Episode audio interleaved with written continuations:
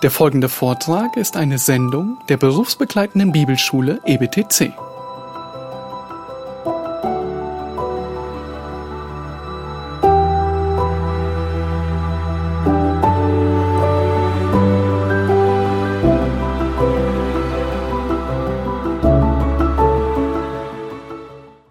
Wir wollen diesen Tag weiter beginnen mit dem wichtigen Teil auch, zu dem wir hier zusammengekommen sind. Und das ist nämlich von Gottes Wort zu hören. Und wie Christian schon angesagt hat und wie ihr wahrscheinlich auch hier in meiner Person gerade seht, jedes Mal, wenn ich vorne stehe, ist 1. Thessalonicher dran ähm, in der letzten Zeit. Und das wollen wir auch heute wieder machen. Da könnt ihr eure Bibeln dahin schon aufschlagen. Wir werden in Kapitel 3 und äh, zu Beginn in Kapitel 4 sein auch. Ähm, wir starten nun hier mit dieser, mit dieser Predigt heute eine, eine Miniserie innerhalb dieser Serie. Äh, und in dieser Miniserie geht um diese nächsten Kapitel äh, in 1. Thessalonicher. Und diese beschreiben uns wirklich tatsächlich, was es denn bedeutet, Gott gefällig zu wandeln. Ein gottgefälliger Wandel. Und da werden wir ein paar kleinere Predigten zu diesem Thema haben. Heute angefangen mit der ersten. Und wenn uns die Zeit nicht reicht, dann können wir wunderbar beim nächsten Mal einfach weitermachen, weil das geht alles Hand in Hand zusammen. Ich möchte aber erst noch zusammen beten mit uns und dann wollen wir uns den Text zusammen anschauen. Großer Gott, Vater im Himmel, Herr, wir danken dir, dass wir zusammenkommen dürfen, Herr, unter deinem Namen, in deinem Namen, Herr, unter deinem Geist, dass wir dein Wort uns anschauen können, dass wir auf dich hören dürfen, Herr. Hilf uns, dass wir für unser eigenes Leben die notwendigen Dinge herausfinden können, Herr, wie wir sie anwenden können. Hilf uns, Herr, die Wahrheiten, die wir heute hören, in unserem Leben ernst zu nehmen, Herr. Es nicht nur als eine Predigt abzutun, Herr, sondern wirklich die Dinge, die uns ansprechen, ähm, ernst zu nehmen und in die Woche mitzunehmen und auch in Erwartungen zu sein, Herr, was du durch uns und mit uns noch alles erreichen kannst. In deinem Namen möchten wir dich bitten. Amen. Nun, einer der wichtigsten Fragen im Leben eines Christen ist doch diese. Wie kann ich mit dem, was ich tue, Gott gefallen? Wie kann ich mit meinem Reden, mit meinem Wandeln, mit all dem, was mein Leben umgibt, wie kann ich Gott gefallen? Ich denke, dass diese Frage im Leben eines Christen ziemlich zentral und gegenwärtig ist. Aber genauso gegenwärtig ist auch oft das Unwissen darüber, was das denn bedeutet, wie ich denn Gott gefallen kann. Und dieses Unwissen führt leider oft dazu, dass wir uns in alle möglichen Richtungen bewegen, außer die, die Gott eigentlich haben wollte. Nämlich zum Beispiel Gesetzlichkeit oder Askese. Gesetzlich ist man dann, wenn man meint, dass man mit irgendwelchen Werken, die man tut, zum Beispiel das Halten von Gesetzen oder irgendwelchen Aktivitäten, dass man damit Gott imponieren könnte. Oder dass man seine Stellung vor ihm irgendwie verbessern könnte. Also durch externe Werke den, die, inter, die interne Unsicherheit auszugleichen. Das ist, was Gesetzlichkeit versucht. Es ist eine innere Unruhe, eine innere Unsicherheit und man versucht mit äußeren Elementen diese innere Unsicherheit zu kompensieren. Das führt meistens dazu, dass man sich irgendwie selber besser oder geistlicher oder erwachsener erachtet als die meisten Menschen um einen herum. Kennt ihr das? Vielleicht schon mal selber miterlebt oder selber schon mal gedacht? Was passiert hier? Letztlich mache ich mich selber zum Maßstab für alle anderen, für ein gottgefälliges Leben. Eine weitere Ausprägung von dieser Gesetzlichkeit, um die es heute ja nicht gehen soll, worüber man auch eine ganze Reihe machen könnte, äh, eine weitere Ausprägung von dieser Gesetzlichkeit ist noch einen Schritt weiter. Das ist nämlich die Askese. Und das ist, wenn man durch ein hartes und extremes Leben Gott imponieren möchte. Eine besondere Gunst irgendwie von ihm erreichen möchte. Und ich denke, dass wir schon einmal alle irgendwie versucht waren, auf die eine oder andere Art und Weise selbst unser Maßstab zu werden und nicht wirklich uns auf Gott auszurichten. Ich möchte euch aber noch eine Frage stellen, die auch damit was zu tun hat. Und das ist die wichtige Frage nach was ist denn überhaupt der Wille Gottes in deinem Leben? Was ist denn der Wille Gottes in deinem Leben? Was will denn Gott von mir? Kennst du die Frage? Hat sich bestimmt noch niemand hier gestellt, oder? Natürlich, kennen wir die Frage. Was will denn Gott in meinem Leben? Was ist denn sein Wille? Nun, um diese Frage, um diese beiden Fragen zu beantworten, was, ist, was bedeutet es, in Gott gefällig zu wandeln und was ist denn der Wille Gottes in meinem Leben, wollen wir uns den Thessalonicher Brief anschauen in den nächsten äh, Predigten und wir werden diese beantworten.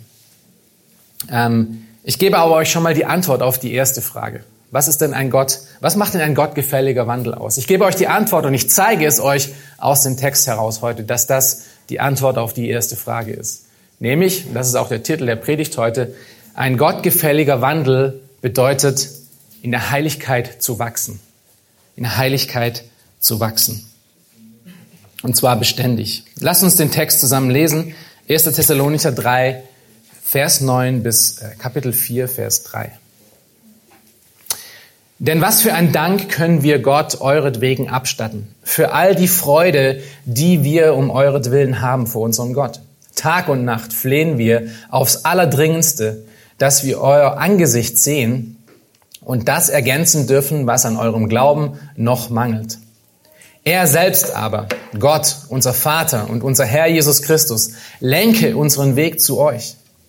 Euch aber lasse der Herr wachsen und überströmend werden in der Liebe zueinander und zu allen, gleich auch wie wir sie zu euch haben, damit er eure Herzen stärke und sie untadelig seien in Heiligkeit vor unserem Gott und Vater bei der Wiederkunft unseres Herrn Jesus Christus mit allen seinen Heiligen.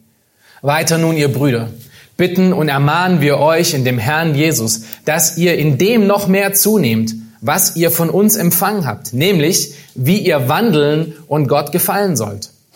Denn ihr wisst, welche Gebote wir euch gegeben haben im Auftrag des Herrn Jesus. Denn das ist der Wille Gottes, eure Heiligung.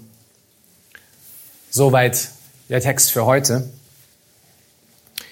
Wir werden heute äh, in diesem Abschnitt ähm, wir werden zwei Hauptpunkte sehen. Wir werden uns mit zwei Hauptpunkten beschäftigen, welche uns den Weg zum Wachstum in der Heiligung aufzeigen. Es sind zwei sehr wichtige Punkte, welche wir absolut notwendig haben, uns davon abzuhalten, nicht in eine von diesen Extremen zu verfallen, in Gesetzlichkeit oder Askese oder irgendeine andere Form von selbstgemachter Religion, sondern wirklich das tun, was Gottes Wille ist, in Heiligung zu wachsen.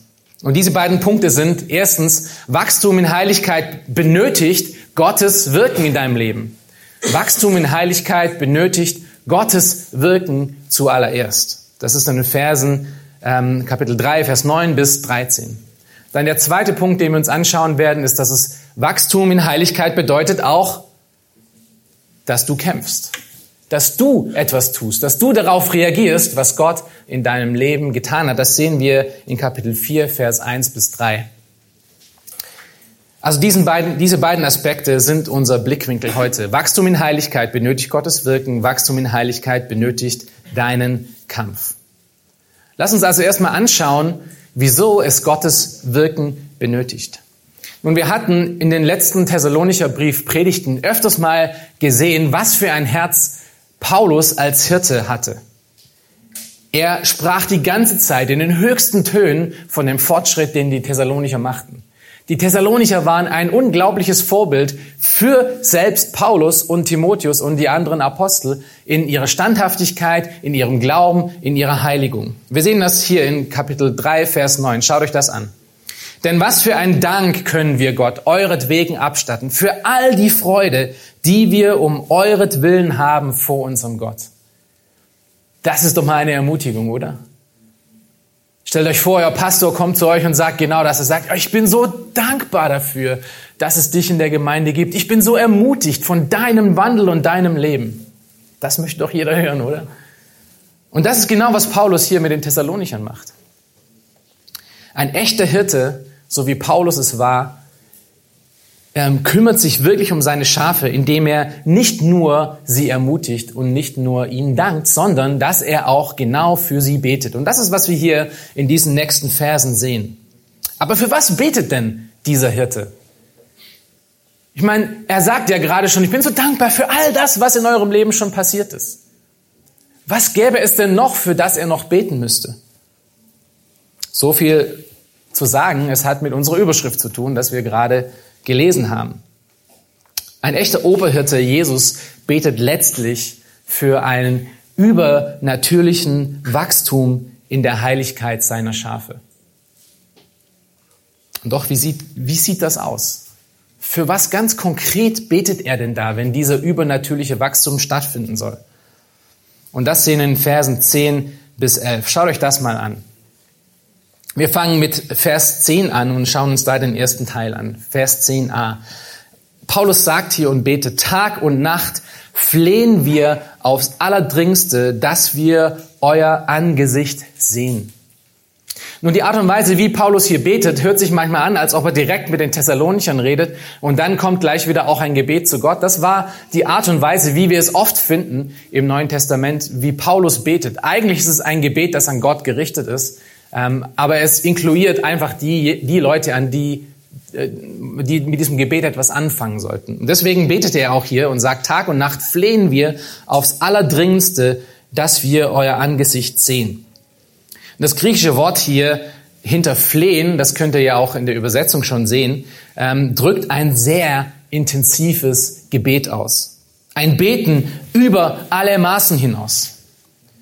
Äh, ein weiteres Synonym dafür wäre vielleicht bedrängen oder bestürmen. Es ist wirklich ernsthaft, um was Paulus hier betet. Paulus ringt hier mit Gott. Aber um was ringt er denn? Es geht um zwei Dinge hier. Schaut euch das an. Erstens, und das haben wir jetzt hier gerade gesehen, es geht um ihre Gemeinschaft. Paulus verlangt so sehr nach ihrer Gemeinschaft, dass er Gott darum anfleht. Aber wieso fleht er Gott um ihre Gemeinschaft an? Nun, Paulus hat schon in seinem Leben verstanden, dass nichts geschehen kann, ohne dass Gott es zulässt. Ich denke, wenn es jemand gibt, der weiß, dass Gottes Wege anders sind als unsere Wege, dann ist es Paulus. Angefangen mit seiner Errettung. Wo war er denn auf dem Weg? Er war auf dem Weg, um die Christen zu verfolgen. Er war auf dem Weg, um Leute aus der Stadt herauszuholen und sie gefangen zu nehmen und zurück nach Jerusalem zu nehmen. Und was war das Endziel seiner Reise? Er ist ein Christ geworden vollkommen anderer Weg, als Gott ihm gezeigt hat, äh, als, als er selber dachte. Oder auch kurz bevor er nach Thessalonich kam. Sie wollten eigentlich nach, nach Asien gehen, in der Provinz Asien, das Wort verkündigen und der Heilige Geist wehrte ihn und sie kamen nach Philippi, wurden dort verfolgt, sie kamen nach Thessalonich, wurden dort verfolgt.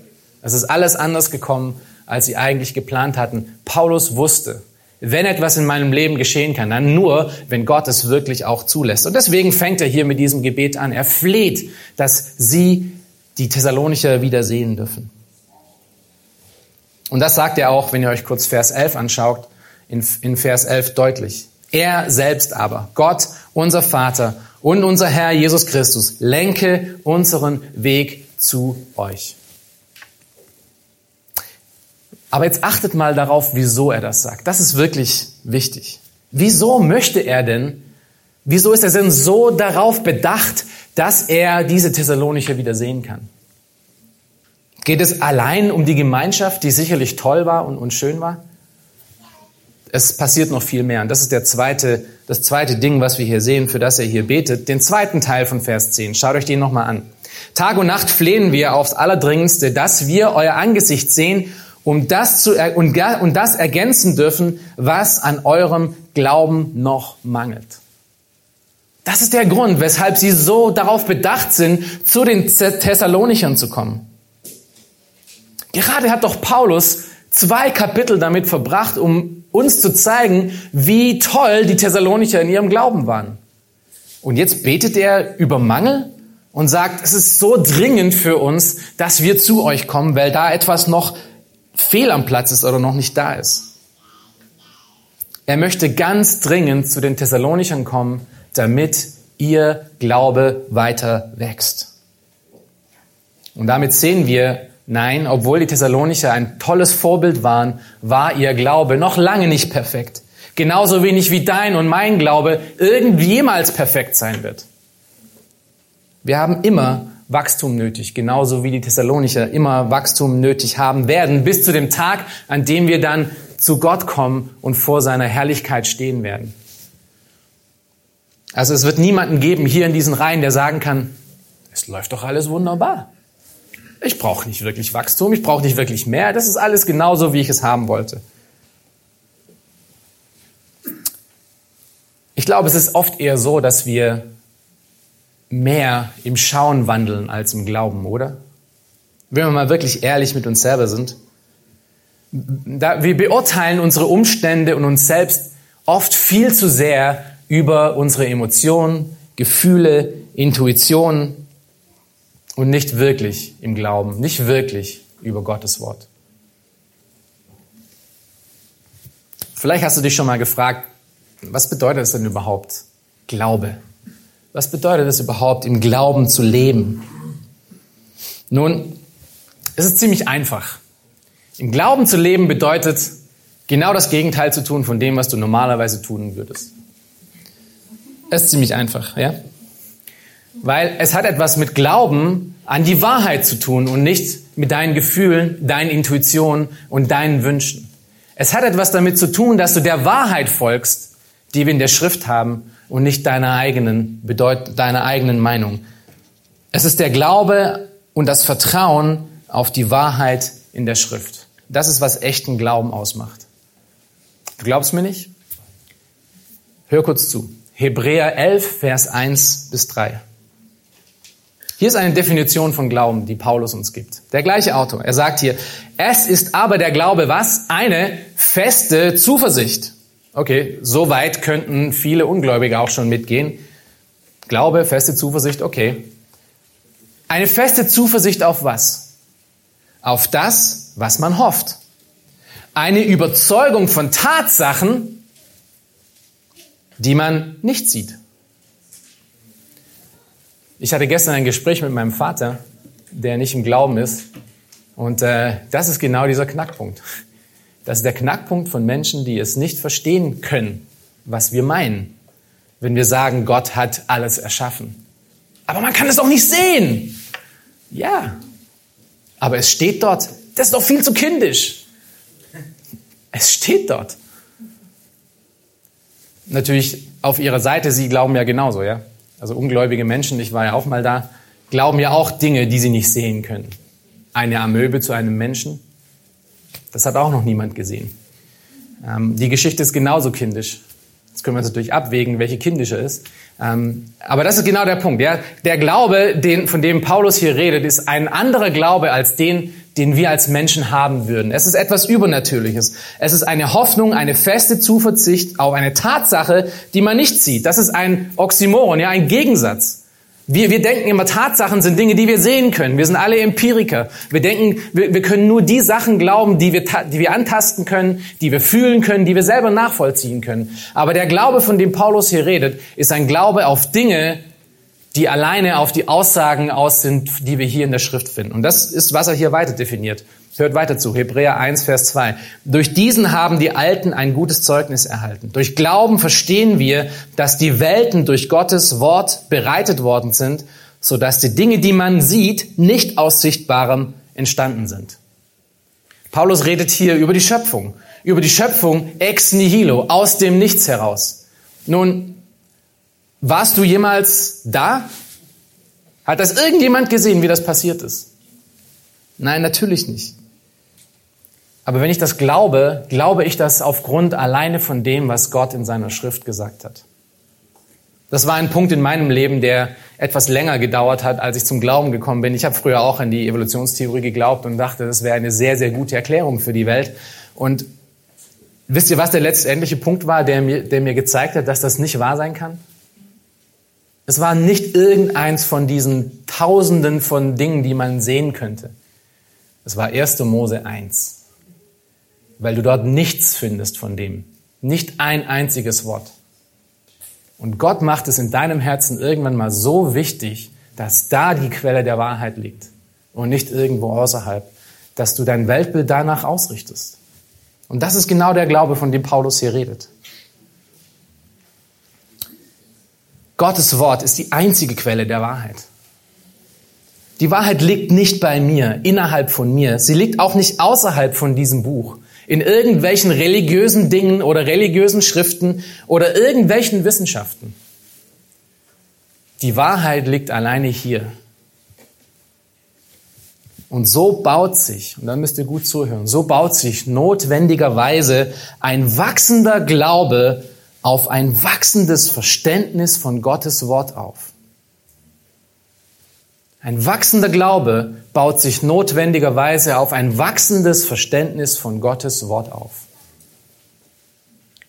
Ohne diesen Wachstum, ohne noch mehr Erkenntnis, ohne noch mehr Informationen darüber, wer Gott ist und wer wir sind, haben wir keine Chance zu wachsen. Wir leben heute in einer Gesellschaft, auch im christlichen Bereich, die sehr anti-intellektuell ist. Ihr könnt vielleicht diesen Spruch, ähm, Lehre trennt, Liebe eint, ja? Ähm, wir werden gleich sehen, dass das der komplette Unsinn ist. Der komplette Unsinn. Liebe, wie wir gleich sehen werden, entsteht aus wachsendem echten Glauben. Und wachsender echte Glaube fängt aber erst mit Lehre an. Schneide ich aber die Lehre raus, schneide ich die Erkenntnis von Gottes Wort raus, schneide ich alles andere auch ab damit. Dann habe ich nur meine eigenen Gefühle, meine eigenen Emotionen. Dann habe ich einen Glauben, der nichts hat, der überhaupt nichts weiß oder sehr wenig weiß dann bleiben mir wirklich nur noch meine eigenen Erkenntnisse. Das wäre reiner Materialismus. Die Fixierung auf das irdische, vergängliche, wandelbare und den Staub dieser vergehenden Welt. Es gibt ein wunderbares Gedicht, ähm, der das genau in den ersten beiden Versen diese Problematik aufzeigt. Hört mal gut zu. Der erste Vers, der erste Abschnitt beginnt, das heißt, ich weiß, woran ich glaube. Ich weiß, was fest besteht. Wenn alles hier im Staube wie Sand und Staub verweht. Ich weiß, was ewig bleibet, wo alles wankt und fällt. Wo Wahn die Weisen treibet und Trug die Klugen prellt. Das ist die Welt, in der wir leben. Das ist der materialistische Teil in dem wir, in dem wir sind. Selbst unsere eigenen Überzeugungen und Gefühle wanken und schwanken und alles wird irgendwann mal ein Ende haben. Im Gegensatz dazu dann die zweite Strophe. Ich weiß, was ewig dauert. Ich weiß, was nimmer lässt. Auf ewigen Grund gemauert steht diese Schutzwehr fest. Es sind des Heilands Worte, die Worte fest und klar. An diesem Felsenhorte halte ich mich unwandelbar. Wie sieht es bei dir aus? Steht deine Schutzwehr auch auf diesen unwandelbaren Grund? Oder verlässt du dich viel mehr auf alles Wankende um dich herum? Ich sage es nochmal und hör mir nochmal gut zu. Wenn du in der Erkenntnis von Gottes Wort nicht wächst, dann willst du dich auf etwas verlassen, was du nicht kennst. Verstehst du? Dann ist dein Glaube aufgebaut auf einem Hirngespinst. Dann bleibt dir letztlich nur dein eigenes sandiges, staubige Ideen und Emotionen, die sich so schnell verändern, wie sie gekommen sind. Und das ist ein großes Dilemma, in dem wir uns befinden. Und das war das Anliegen von Paulus. Das war das Anliegen von Paulus für die Thessalonicher. Ihr Wachstum im Glauben durch die Erkenntnis in der Schrift. Und das ist der einzige Grund oder der Hauptgrund, weshalb er so innerlich Gott anfleht, sie wiedersehen zu können. Damit sie in dieser Erkenntnis wachsen, damit sie wachsen im Glauben vielleicht eine Klammer hier aufgemacht. Vielleicht gerade, wenn ihr ein bisschen neuer seid, auch hier in der Gemeinde, ihr fragt euch vielleicht manchmal, naja, wieso ist es denn so, dass wir so viel Zeit der Predigt widmen? Wieso sitzen wir hier 40, 45 Minuten, wenn Marco predigt, vielleicht auch mal 50 Minuten, ähm, und, hören, und hören Gottes Wort zu? Wir könnten noch so viele andere Dinge machen in dieser Zeit. Der Grund, weshalb die Wortverkündigung hier so zentral ist, hat etwas genau mit dem zu tun, was wir gerade gesagt haben. Würden wir hier an dieser Stelle kürzen, würden wir euch die Möglichkeit nehmen, im Glauben zu wachsen. Versteht ihr das? Wenn der Wachstum im Glauben wirklich mit, der Wachstum, mit dem Wachstum vom von der Erkenntnis von Gottes Wort zu tun hat, dann ist die Predigt ungemein zentral in der Gemeinschaft hier, für die Zusammenkunft. Aber wie wir gleich noch sehen werden, ist das nicht ein automatischer Wachstum. Ja, nur weil wir, nur weil ihr hier Predigten hört, die versuchen wirklich tief zu gehen und euch Gottes Wort beizubringen, bedeutet es noch lange nicht, dass ihr deswegen automatisch wächst. Dazu kommen wir noch gleich. Aber jetzt musst du wieder gut zuhören, denn Paulus versteht, dass ein wirklich wachsender Glaube, ein wirklich wachsender Glaube ein Zeichen hat, nämlich wachsende Frucht mit sich bringt. Wachsende Frucht. Und auch dafür betet er in den folgenden Versen. Schaut euch die Verse 12 bis 13 an. Wir schauen hier den ersten Teil von Vers 12 an. Wir sehen hier Paulus' Gebet für eine übernatürliche Veränderung im Leben. Euch aber lasse der Herr wachsen und überströmend werden. Nun, wir halten hier ganz kurz an und drücken nochmal die Schulbank, erinnern uns an die Klasse 6 und 7. Ja, ganz einfache Grammatik, einfaches Deutsch. Ähm, was ist der Unterschied zwischen einem aktiven und einem passiven Verb? Das aktive Verb ist etwas, was ich tue. Ja, zum Beispiel, ich predige. Ähm, das passive Verb, ihr werdet oder ihr, äh, es, es wird euch gepredigt. Ja, ihr predigt nicht. Äh, die Predigt passiert über euch oder an euch. Das ist der Unterschied zwischen aktiv und passiv. Das eine tue ich, das andere wird an mir getan. Okay, schaut euch den Vers jetzt nochmal an. Ähm, was sagt denn Paulus hier? Euch aber lasse der Herr wachsen. Was ist das? Aktiv oder passiv? Es ist passiv. Was sagt denn Paulus hier? Er bittet zu Gott, dass etwas an den Thessalonichern passiert, was sie zum Wachstum bringt. Das ist wirklich ein wichtiger Aspekt, den wir hier beachten müssen. Er sagt hier mindestens das, dass wir, wenn wir im Glauben wachsen wollen, Gottes Wirken in unserem Leben in allererster Linie benötigen. Es muss erstmal etwas passieren, dass Gott in uns wirkt, bevor wir agieren können. Ansonsten hätte er ja hier gesagt, hey, ihr Thessalonicher, hört mal zu, es ist wirklich wichtig, dass ihr im Glauben heranwachst und dass ihr wirklich stärker werdet. Das hat er jetzt nicht hier gesagt, das sagt er später, in, Kapitel 4. Aber er fängt hier mit einem Gebet gegenüber Gott an. Und ich mache hier nochmal eine Klammer auf. Ähm, ich habe da letztens schon mal drüber nachgedacht und ist mir das auch ziemlich wichtig geworden. Jeder Mensch, jeder Mensch, der zu Gott betet, versteht, dass Gott souverän ist. Ansonsten würdest du gar nicht beten. Zum Beispiel, wenn ich für Bekehrung bete, dann bete ich, weil ich weiß, dass ich in meiner eigenen Kraft Menschen nicht zum Glauben bringen kann. Deswegen bete ich ja zu Gott. Ansonsten bräuchte ich ihn ja nicht. Oder wenn es um meine Sünde geht, wenn ich, wenn ich wirklich wegkommen möchte von lebensdominierenden Sünden und ich zu Gott bete, bitte Gott, hilf mir, dann bin ich voll davon überzeugt, dass Gott in Kontrolle von allem ist und ich eben nicht. Und seht ihr, was Paulus hier macht?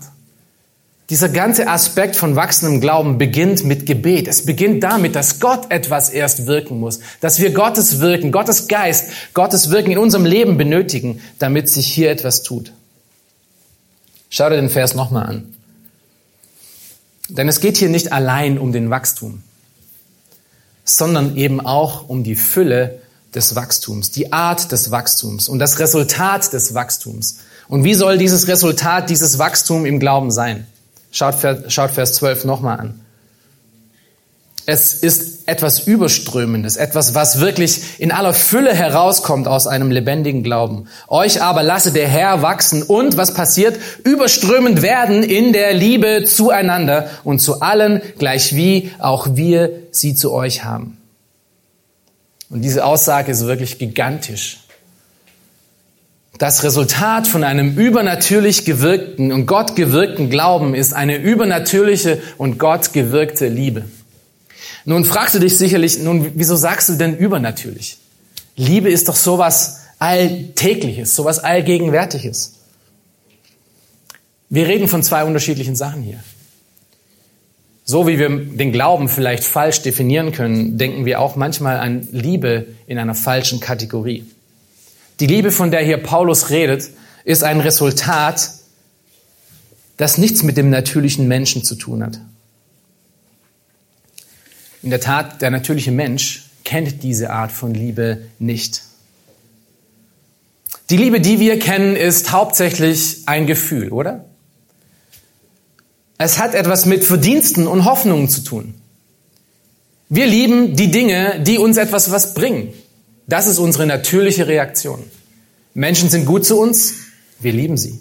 Sie geben uns Geschenke, wir lieben sie. Wir haben eine Hoffnung auf etwas, das uns vielleicht Menschen oder Dinge um uns herum geben können, und wir lieben sie so lange, bis diese Hoffnung enttäuscht wird. Deswegen fallen so viele Beziehungen auseinander in der heutigen Zeit. Immer mehr und mehr. Die Liebe, von der Paulus hier aber spricht, ist eine andere Liebe. Er meint hier, dass das Resultat von einem wirklich gottgewirkten, echten Glauben eine Liebe ist, die wir sonst nicht kennen würden, würde sie Gott nicht in uns wirken. Es ist die Liebe, die uns Christus gezeigt hat. Es ist nämlich eine aufopfernde Liebe. Es ist eine unverdiente Liebe. Es ist eine andersartige Liebe. Es ist eine Liebe, die sich selbst hin, hingibt, damit es anderen besser geht.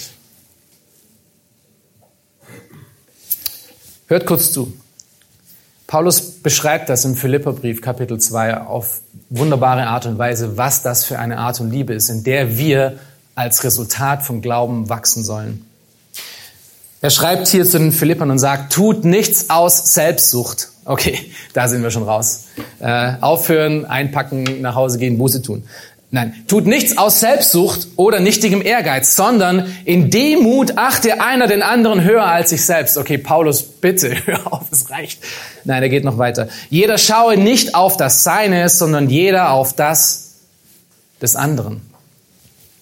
Denn ihr sollt so gesinnt sein, wie es Christus Jesus auch war.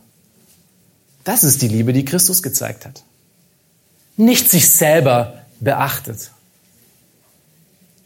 Und diese theologische wunderbare Wahrheit, die dann Paulus weiter definiert, ist das. Der, als er in der Gestalt Gottes war, es nicht wie einen Raub festhielt, Gott gleich zu sein, sondern er entäußerte sich selbst, nahm die Gestalt eines Knechtes an und wurde wie die Menschen und in seiner äußeren Erscheinung als Mensch erfunden, erniedrigte er sich selbst und wurde gehorsam bis zum Tod, ja bis zum Tod am Kreuz. Und ich sage euch, das ist eine Liebe, die der natürliche Mensch nicht kennt.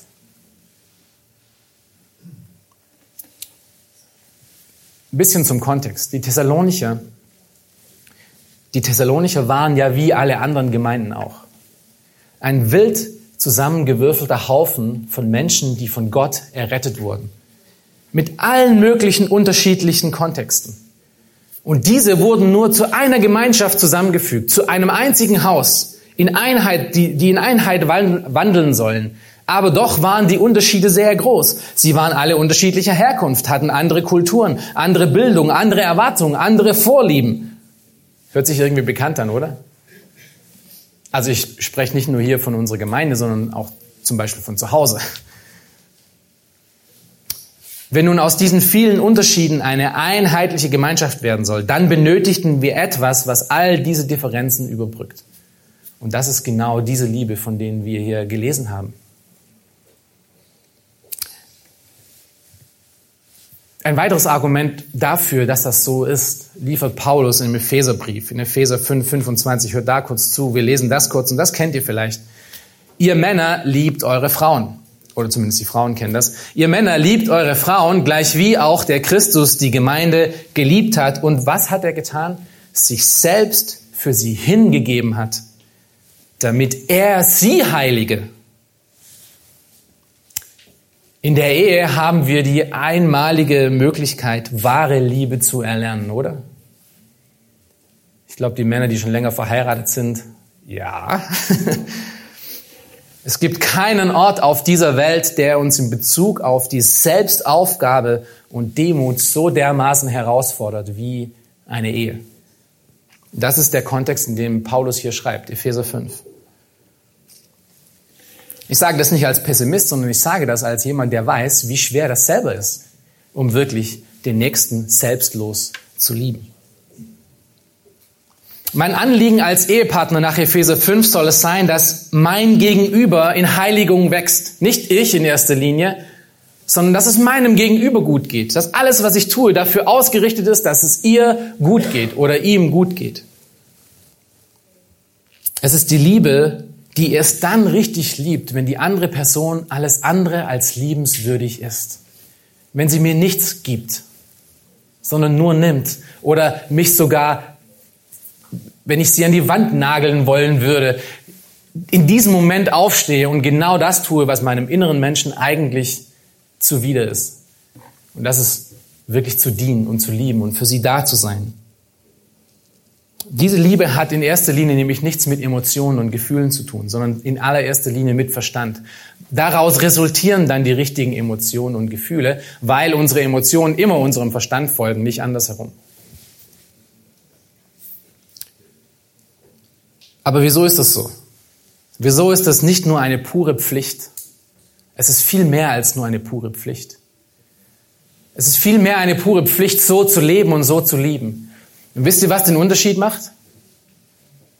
Das Evangelium. Das Evangelium macht den Unterschied. Weil wenn ich mir jeden Tag vor Augen malen kann, in diesem Kontext als Ehemann, was der ewige Gott in Christus vollkommen rein gemacht hat, dass er vollkommen rein für mich ans Kreuz gegangen ist, dass er sich selbst aufgegeben hat, Mensch wurde, ans Kreuz gegangen ist, gestorben ist, damit ich dort nicht mehr hängen muss. Oh, und übrigens, wann hat er das getan?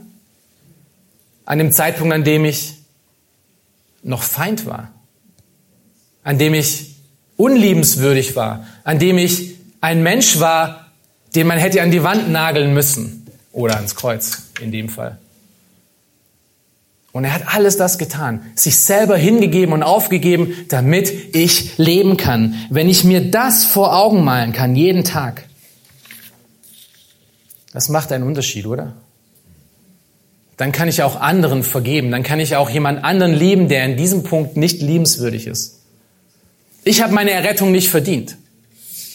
Ich werde sie nie verdienen. Und somit kann ich auch Liebe geben gegenüber anderen Leuten, die es auch nicht verdienen. Ihr versteht, Gnade macht wirklich einen Unterschied. In Gnade zu leben ist das Gegenteil von Gesetzlichkeit.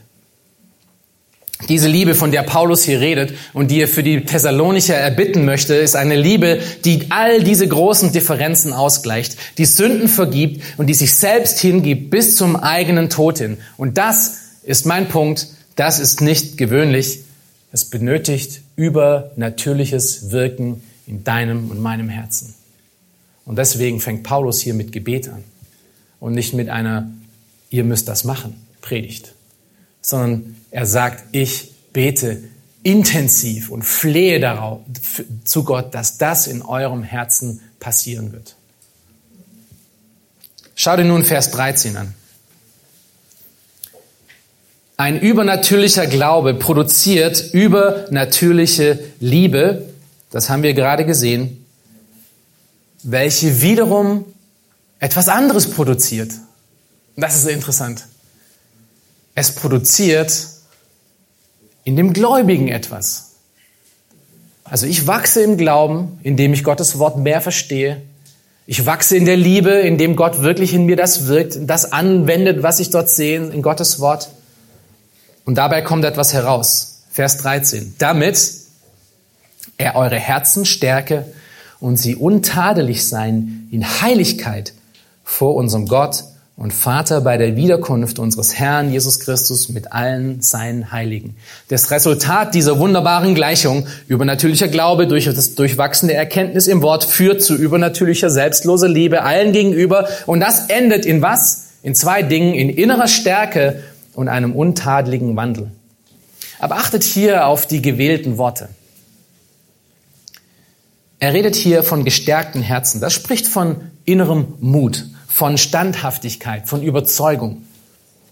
Das ist das Gegenteil von einem hin und her geworfenen Menschen.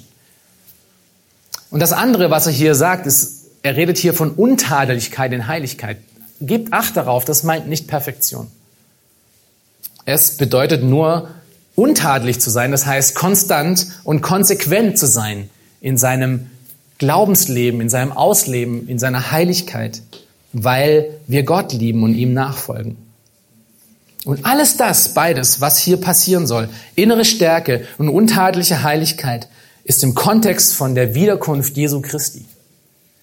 Das ist ein wichtiger Aspekt, den wir uns in ein paar Predigten auch nochmal anschauen werden, ähm, was auch unsere Heiligkeit angeht. Weil als extra Motivation dazu, wenn ich wirklich so lebe, dann, wenn Gott wiederkommt, brauche ich nicht beschämt vor ihm zu stehen. Ein heiliger und beständiger Wandel ist das Resultat des Evangeliums. Ein heiliger und beständiger Wandel ist das Resultat des Evangeliums und nicht der Gesetzlichkeit, nicht des Gesetzes, nicht das Folgen von diesen und den nächsten, sondern dem Verständnis von dem, was Gnade in deinem Leben bedeutet. Und je mehr und je tiefer ich das verstehe, umso mehr setzt es mich frei und macht es mich beständig und macht es mich standhaft in Heiligkeit. Wenn beide diese Dinge fehlen, standhaft in Heiligkeit oder Untadlichkeit in Heiligkeit oder innere, innere Überzeugung, innerer Mut, dann ist vielleicht an den ersten Schritten etwas nicht ganz korrekt. Dann habe ich vielleicht Gottes Liebe noch nicht verstanden oder seine Gnade noch nicht ganz intus. Okay, vielleicht fragst du dich nun, was, was muss ich denn jetzt tun? Einfach zu Gott beten und, und, und warten, dass, dass irgendetwas in meinem Leben geschieht? Na, das wäre mal ein, ein guter Anfang, aber es bleibt nicht dort. Ja, das kann nicht dort bleiben. Und wir sehen das auch hier in diesem, in diesen Kapiteln oder diesen Versen. Nachdem Paulus nämlich in den letzten Versen, wie wir gesehen haben, Gott gebeten hat, dass Änderungen in diesem Menschen passiert, dass Änderungen in diesen Thessalonichern passiert, dass sie in der Heiligung wachsen und in der Liebe vorankommen, wechselt er nun auf einmal die Gänge und spricht sie nun direkt an. Und das bringt uns zu unserem letzten, zweiten Punkt, der ebenso wichtig ist wie der erste. Und das ist nämlich das Wachstum in Heiligung benötigt deine, dein Kampf, benötigt dein Mitwirken. Wachstum ist absolut notwendig und ist auch ebenso deine Verantwortung. Vers 1 von Kapitel 4. Schaut euch das an. Weiter nun, ihr Brüder, bitten und ermahnen wir euch in dem Herrn Jesus, dass ihr in dem noch mehr zunehmt, was ihr von uns empfangen habt, nämlich wie ihr wandeln, wandeln und Gott gefallen sollt. Ja, Heiligung hat ihren Ursprung in Gottes Wirken in deinem Herzen, absolut wahr. Und doch bitte wachsen bin in der Erkenntnis, dass das ist nämlich kein Automatismus, dass wenn ich gewachsen bin in der Erkenntnis, dass daraus dann sofort auch ein heiliger Wandel passiert. Denn der übernatürliche Wachstum in unserem Herzen geschieht nicht gegen unseren Willen. Ein störrisches und eigenwilliges Herz wird trotz Gottes Gegenwart und trotz aller Informationen, die man haben kann, wenig in der Heiligung wachsen. Wenn ich einfach nicht möchte, wenn ich einfach meinen eigenen Weg gehen möchte, wenn ich selber davon überzeugt bin, ich habe das gehört, aber ich gehe jetzt trotzdem noch diesen Weg weiter, dann werde ich erst dann in Heiligung wachsen, wenn Gott mich ein paar Mal ziemlich deutlich gegen die Wand hat laufen lassen, weil er mich liebt, weil er möchte, dass ich wachse. Und hier, hier kommt wieder etwas zusammen, was wir oft nicht verstehen werden. Ja, das ist ähm, etwas, was in der Schrift immer wieder ein Paradox darstellt. Wir, wir sehen Gottes Wirken und Gottes souveränes Wirken in unserem Leben und wir sehen auf der anderen Seite unsere Verantwortung.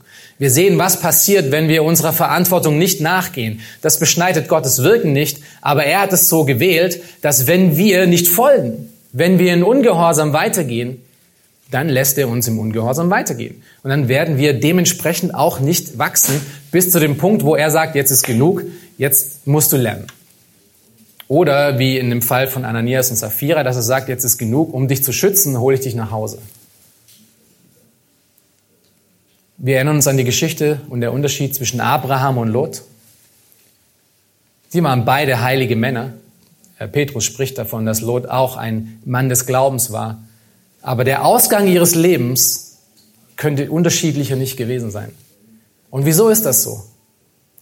Lot hat die Worte, die Gott ihm gesagt hat, nicht ernst genommen, nicht wirklich. Er ist seinen eigenen Weg gegangen, hat immer gehofft, dass Gott irgendwie noch nachkorrigieren wird. Und er hat ihn einfach gehen lassen. Er war ständig bei ihm, er hat ihn geliebt. Und trotzdem ist das Ende seines Lebens ein einziger Scherbenhaufen. Und Abraham hat gelernt, er hat gehört, Er war nicht so störrisch und bockig, wie Lot es war und eigenwillig. Das ist ein wunderbares Beispiel von diesem Unterschied.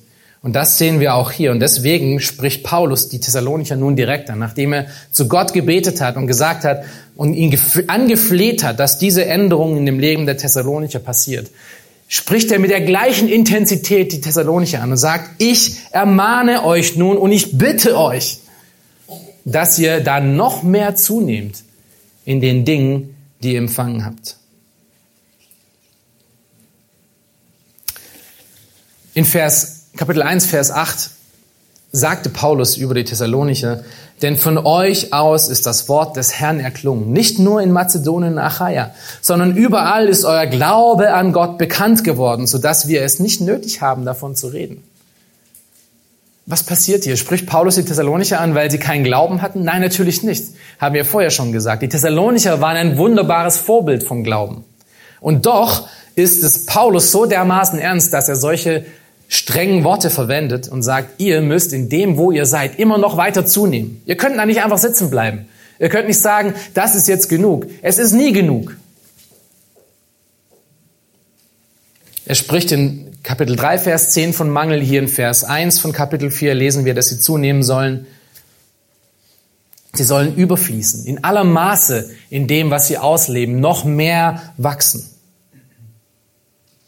Schaut euch nochmal Vers 1 an.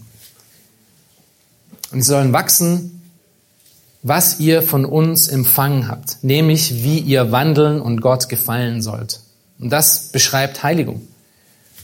Ein Gott gefälliger Wandel besteht aus fortschreitender Heiligung, die niemals angekommen ist. Und wenn wir uns nochmal daran erinnern, wie geschieht es denn, dass ich überhaupt fortschreitend in Heiligung lebe, dass ich im Glauben wachse? Es geschieht durch eine wachsende und fortschreitende Erkenntnis von Gottes Wort. Bist du in deinem Leben damit beschäftigt, dir diese Grundlage zu untermauern oder dir diese Grundlage wegzunehmen.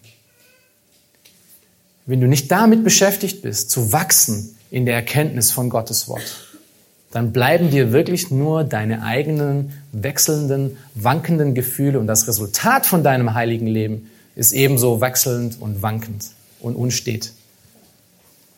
Und das war das Anliegen von Paulus, dass sie das kapieren. Sie können nicht einfach jetzt die Zügel loslassen, sondern sie müssen daran weiter festhalten und weil Gott in ihnen wirken kann und weil alle Macht und alle Kraft in ihnen ist, das zu wirken. Deshalb können sie jetzt auch vorangehen und deshalb müssen sie vorangehen. Diesen beständigen Kampf um ihre eigene Heiligung. Wir müssen alles daran setzen, um zuzunehmen, was Gott in uns gewirkt hat. Im Endeffekt sagt Paulus zu den Thessalonichern und, und zu dir und mir auch, und das ist natürlich auch wahr für die meisten wahrscheinlich von uns hier heute. Ihr habt das bis jetzt schon richtig gut gemacht. Ich meine, schaut mal in euer eigenes Leben hinein. Habt ihr schon mal einen Rückblick? Ab und zu mal hilft das wirklich zu schauen, wie war ich denn vor fünf Jahren? Und dann schaue ich jetzt an, was jetzt ist.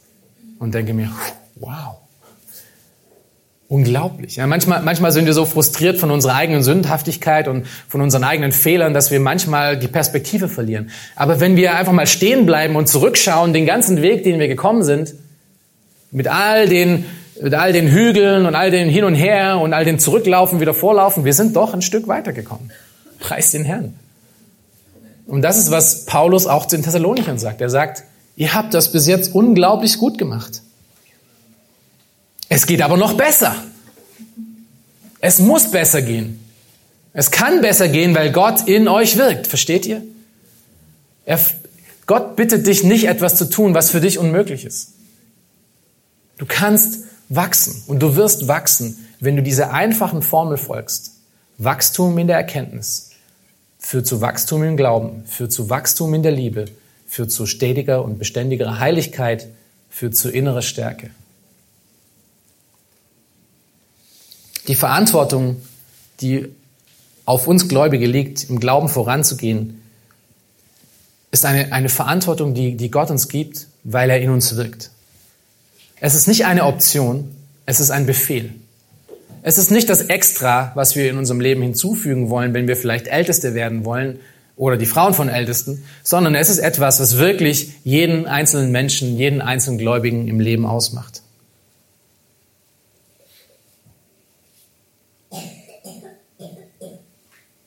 Nun schau dir nochmal den ersten Teil von Vers 3 an. Wir werden dafür, darüber nächstes Mal mehr sagen und äh, wir kommen nun heute zum Schluss ähm, und übernehmen dann einfach nächstes Mal genau da, wo wir jetzt hier aufgehört haben. Vers 3, den ersten Teil. Denn das ist der Wille Gottes. Ah, hier ist es. Ja, hier ist es. Hier ist eine deutliche Aussage von Gott selbst. Er sagt, das ist mein Wille für dein Leben. Und was ist es? Schau dir den Text an. Deine Heiligung. Das ist genau das, was, für was Paulus gerade gebetet hat. Das ist der Wille Gottes, deine Heiligung. Diese Aussage, das ist der Wille Gottes, finden wir nur viermal, zumindest in der Schlachter, äh, nur viermal in der Schrift. Das ist hier in 1. Thessalonicher 4, Vers 3, da geht es um Heiligung. Dann finden wir in Kapitel 5 im gleichen Brief, geht es um Dankbarkeit. Das ist der Wille Gottes, dass du dankbar bist. Easy, oder? Äh, ganzen Tag bin ich dankbar. Für alles, was in meinem Leben ist, bin ich dankbar. Nein. 1. Petrus 2, Vers 5, das ist der Wille Gottes, dass du Gutes tust. Und 1. Petrus 3, Vers 17 ist der Wille Gottes, dass du Gutes, dass es besser ist, für das gute Tun zu leiden, als für das böse Tun zu leiden oder Ruhe zu finden. Also, es geht um den gleichen Punkt. Wenn etwas so explizit als der Wille Gottes ausgegeben wird, wo die Schrift dir sagt, wo Gott selber sagt, hör mal zu, das ist mein Wille für dich. Was mache ich dann damit? Überlesen, weitergehen? Nein, ich nehme es ernst. Ich nehme es wirklich ernst, wenn Gott sagt, das ist mein Wille für dich, dass du heilig lebst, dass du wächst in der Heiligen. Und wir haben gerade gesehen, wie dieser Wachstum passiert. Durch das Wachsen in Erkenntnis, für Wachstum zu Glauben, für zu Wachstum in der Liebe, für zu Stärke. Es ist nicht optional, es ist Gottes Wille für, Wille für dein Leben. Er wirkt es in dir und du musst es tun. Er wirkt es in dir und du musst es tun. Ich kann nicht einfach nur sitzen bleiben und sagen, ich armer Sünder, ach Gott, bitte hilf mir doch. Und ich mache überhaupt nichts an irgendeinen von diesen Sachen, von denen ich überzeugt bin, dass ich ein Sünder bin. Sondern warte einfach nur darauf, dass Gott mich irgendwie schlägt oder irgendetwas macht oder irgendwie innerlich umpolt. Nein, ich muss wirken in dem Wissen und in dem Glauben, dass Gott in mir wirkt.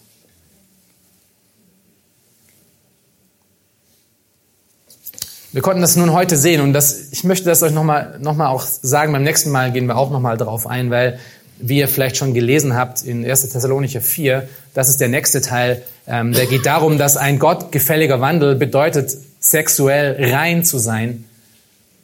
Ein, ein wirklich praktischer Vers, der aber an diesem, an diesem einen Scharnier hängt. Das ist Gottes Wille für dein Leben. Das wird dich so oft retten von Schwierigkeiten. Weil du weißt, das ist nicht nur irgendetwas, was der Prediger hier vorne gesagt hat. Oder irgendetwas, was du in einem Buch mal gelesen hast, über was es bedeutet, ein noch besserer Christ zu sein. Ja, äh, Thomas 2.0. Nein, das ist der grundlegende Wille für dein Leben, Heiligung. Und ganz konkret, das wir beim nächsten Mal sehen, in der, in der, in der sexuellen Ebene. Wir konnten heute sehen, dass ein Gott gefälliger Wandel damit zu tun hat, in Heiligkeit zu wachsen. Wir konnten sehen, dass dieses Wachstum immer zuerst bei Gott beginnt. Er ist der erste Grund, er ist der erste Schaffer. So wie Paulus Gott für die Thessalonicher bittet, so müssen auch wir für unseren Fortschritt bitten, dass Gott es in uns wirkt. Wir konnten aber auch sehen, dass dieser Fortschritt nicht nur Gottes Wirken benötigt, sondern eben auch mein und dein Mitwirken und Kämpfen, um Ringen darum, um das umzusetzen, was Gott in uns schon angefangen hat. Aber dazu dann in der nächsten Predigt mehr und wir werden da die konkreteren Sachen sehen, wie das aussieht. Das war nun das große Bild. Beim nächsten Mal werden wir anschauen, wie wir dieses große Bild noch genauer in ganz konkreten Schritten umsetzen können. Lass uns zusammen beten.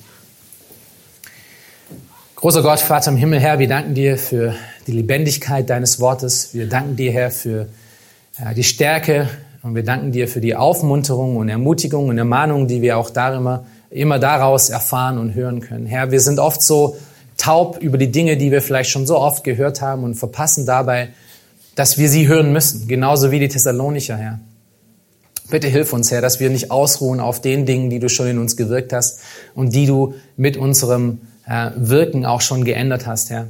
Und hilf uns zu sehen, dass es immer vorangeht, dass wir immer vorangehen müssen und dürfen, dass es immer weitergeht, ähm, dass wir niemals aber ankommen werden, dass das einfach unser ganzes Leben ausmachen wird, dass es Wachstum bedeutet, dass Heiligung bedeutet, ähm, dass es ein Fortschritt ist, Herr. Hilf uns, dass das wirklich in unserem Leben, dass wir es ernst nehmen, Herr, dass wir verstehen, dass das dein expliziter Wille ist, dass wir darin wachsen und dass wir auch verstehen, wo in unserem Leben ganz konkret diese Dinge sind, Herr, in denen wir wachsen müssen, in denen wir Buße tun müssen vor dir, in denen wir unser Leben dir übergeben müssen, aber in denen wir auch andere und vor allem auch dich lieben dürfen auf eine Art und Weise, die wirklich selbst hingebend ist, die selbst aufgebend ist, Herr, die nicht sich selbst im Zentrum hält, sondern wirklich die Liebe zu dir und die Liebe zu anderen unsere oberste Priorität in unserem Leben ist, Herr.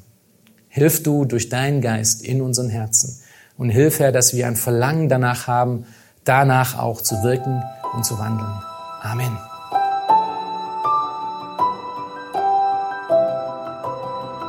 Diese Sendung war von der berufsbegleitenden Bibelschule EBTC.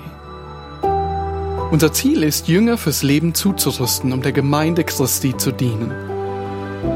Weitere Beiträge, Bücher und Informationen findest du auf ebtc.org.